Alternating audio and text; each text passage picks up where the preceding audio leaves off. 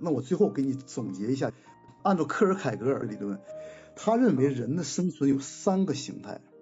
第一个形态就是伦理形态，别人说什么就做什么，社会舆论都算啊，就是他没有自己的想法。你现在属于第二个形态，你有自己的观点。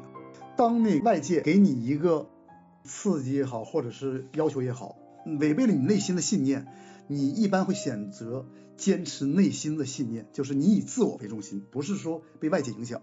对对，这叫第二个形态。第三个形态叫做信仰形态，你已经不执着你自己关注什么，你关注于真理，不关注自己的得失。嗯，他洞察到这个世界的变化了。我知道我火了，我我只关注自己这点事，不管别人，这是不同的境界。信仰形态就是你非常关注你的领导在想什么，在干什么，就你关注这个世界，就你不要去评价他，因为知道你改变不了他。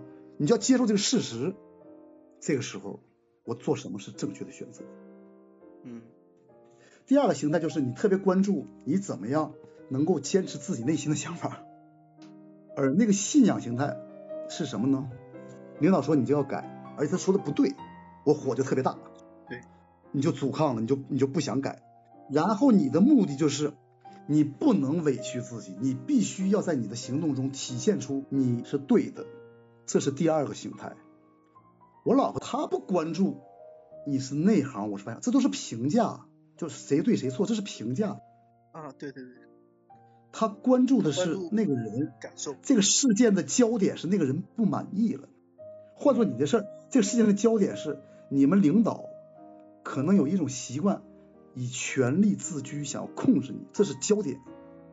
嗯。但你要如果把焦点放在。我一个坚持真理的这样的一个信仰被压抑了，那这是不同的认知了对这事情，因为你对这个事情焦点的不同的认知，你的处理方式是不一样的。这两种看法你是可以选择的。我应该就是把关注的焦点应该更多的放在感受上，对吧？不应该而而而是聚焦在我自身上，是吧？不应该跟我我现在就比较自我，然后我应该要更多的关注别人的感受。关注这个周围的世界，是吧？你说的非常对。我说这个概念，我是需要第一步感受到你的自我在这件事情在做什么，嗯，它起了一个什么作用。然后我不是说你就完全不坚持真理，不坚持什么原则了，嗯，你注意到以后，你还有能力注意到这个世界也好，环境也好，那个地方发生了什么变化。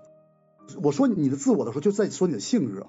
我的这个自我和领导的这个权利之间发生冲突了，这不就你把这个冲突分解？嗯，既然它有两个因素在左右，那么你是不是可以从这两个因素的不同的出发点去找到解决问题的方式？作为下级，我就做了，并不是因为我觉得你说的对，而只是我表示对你某种年龄上也好，在职位上也好一种尊重。这是不是另一种解决问题的出发点？你没有牺牲自我。是，我对你表示一种尊重，我对你表示尊重，并不意味着我赞同你，也不意味着你做的对。